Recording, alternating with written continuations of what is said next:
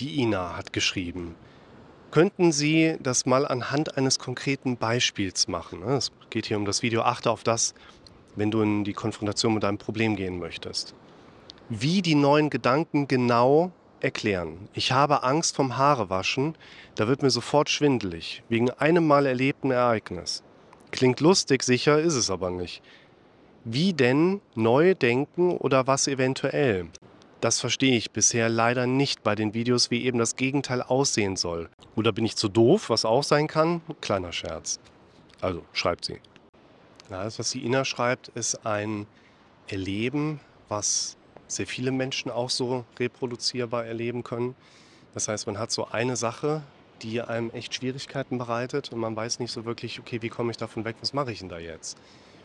Die Ina hängt sich ja so ein Stück weit daran mit auf, an meine Aussagen, wo ich sage, wir brauchen vielleicht Gegensätze da drin. Es gibt ja auch viele andere Videos, mit denen ich mich auch mit äh, Befürchtungsmustern beschäftige.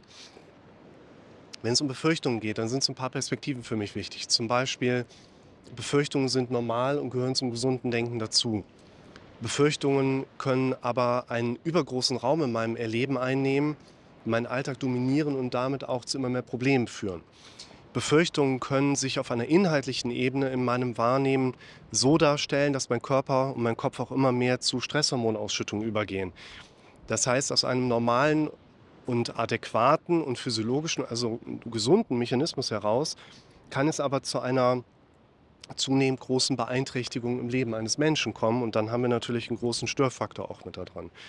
Und ich finde einen Hinweis, das ist in meinem ersten Befürchtungsvideo, im ältesten, was ihr finden könnt, wenn ihr nach Befürchtungen in meinem Kanal sucht, was ihr da finden könnt, da gehe ich sehr stark auf diesen gegensätzlichen Charakter ein. Und wenn man in diesen konkreten Befürchtungskontext mal näher reinschaut und dann so ein bisschen dieses 1-1-Verhältnis nimmt, dann kann man schon sagen, ja, negative Gedanken wirken nach Studienlage fünf bis zehnmal stärker als positive.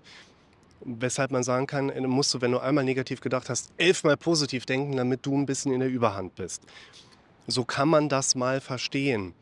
Ich finde aber vor allen Dingen einen lockereren Umsatz, nee, nicht Umsatz, Umgang mit den eigenen Befürchtungserlebnissen, die man da so hat, eigentlich wichtiger, weil man ansonsten Menschen zu suggeriert, hey, du kannst was machen, sodass deine Befürchtungen aufhören. Das ist der Denkfehler on top von quasi den Denkfehlern, die wir Menschen die ganze Zeit so begehen mit diesem automatischen Denken.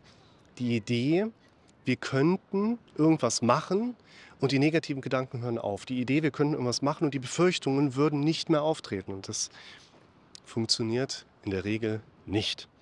Wäre ja auch nicht gehirnphysiologisch. Wir können ja auch nicht sagen, naja, du hättest gerne ein zusätzliches Gelenk zwischen Ellenbogen und Handgelenk. Das gehört einfach nicht dahin. Ne?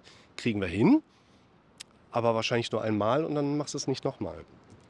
Und deshalb finde ich hier ganz wichtig, welche ähm, Erwartungen äh, weckt man bei jemandem, wenn man so an das Befürchtungsdenken herangeht. Und natürlich kann ich jetzt Ina sagen, ja, du kannst ja Affirmationen aufbauen.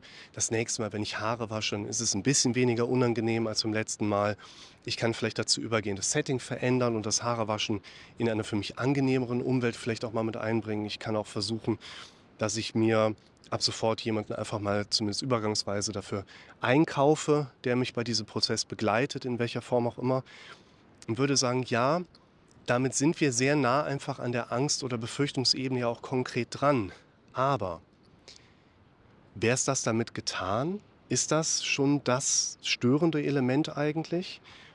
Und was ich viel wichtiger finde, ist, dass man eben diese Befürchtungssituation mal nicht so sehr isoliert betrachtet, sondern eben auch mal das Leben eines Menschen im Drumherum sich näher anschaut. Denn, und das ist eigentlich unser wichtiger Punkt, unser wichtiges Vorhaben da drin, normalerweise finden wir bei Menschen Symptome, die mit der Art und Weise, wie sie ihr Leben leben, relativ gut harmoniert. Gut im negativen Sinne. Das heißt, wenn ich da jemanden kennenlerne wie eine Ina und die sagt, ich habe da eine isoliere, isolierbare oder isolierte Phobie in Bezug auf Haare waschen und ich sage, erzähl doch mal so ein bisschen was aus deinem Leben. Ja, also mein Mann, Ne, der ist jetzt auch schon seit drei Jahren weg und äh, die Kinder wachsen mir über den Kopf und ich kann das äh, Haus nicht mehr verlassen, in dem ich wohne. Und ich habe auch im Moment keine Arbeit, deshalb können wir nur eine Sitzung machen. Op, op, op, op, op, op, op, op. Dann kriegst du ganz schnell raus, hey, dass du dir die Haare im Moment nicht gut waschen kannst und direkt Schwindel bekommst. Ich keine Ahnung, ob das jetzt bei der Ina so ist. Ne? Es ist ja nur ein Beispiel. Das mit dem Haarewaschen ist eigentlich nicht dein einziges Problem und es ist mit Sicherheit auch gerade nicht dein größtes Problem. Weshalb wir vielleicht mal anfangen sollten, also ähm, wir, wir können nicht erfolgreich ein Hochwasser bekämpfen, indem wir den Pegel abbauen, mit dem wir die Wasserstandsmenge ermitteln ja, oder den Wasserstand ermitteln. Das bringt uns nichts. Also es wird dir wahrscheinlich wenig bringen, wenn wir das irgendwie versuchen abzuschalten, dass du keine Schwindelsymptome mehr beim äh, Haarewaschen hast. Wir aber im sonstigen Umfeld total viele Baustellen noch offen haben, die würden das sofort wieder erdrücken. Ja? Also bleiben wir mal beim Hochwasser. Du gehst im 10-Liter-Eimer hin und schüppst einmal aus dem Keller was raus, läuft halt sofort wieder nach. Das würde uns nichts bringen. Deshalb, ja, ihr solltet, könnt sehr konkret mit an und in Bezug auf eure Befürchtungen aktiv werden. Viel aktiver werden als vorher.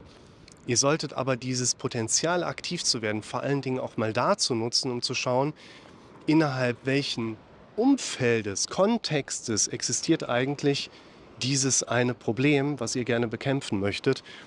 Und das finde ich eigentlich noch spannender. Das heißt, auch hier bei der Ina, die kann natürlich gerne noch mal hinterher setzen, was vielleicht so im Drumherum zusätzlich auch noch so da ist. Spannend ist, was die Menschen erzählen. Noch interessanter ist meistens, was Menschen noch nicht erzählt haben.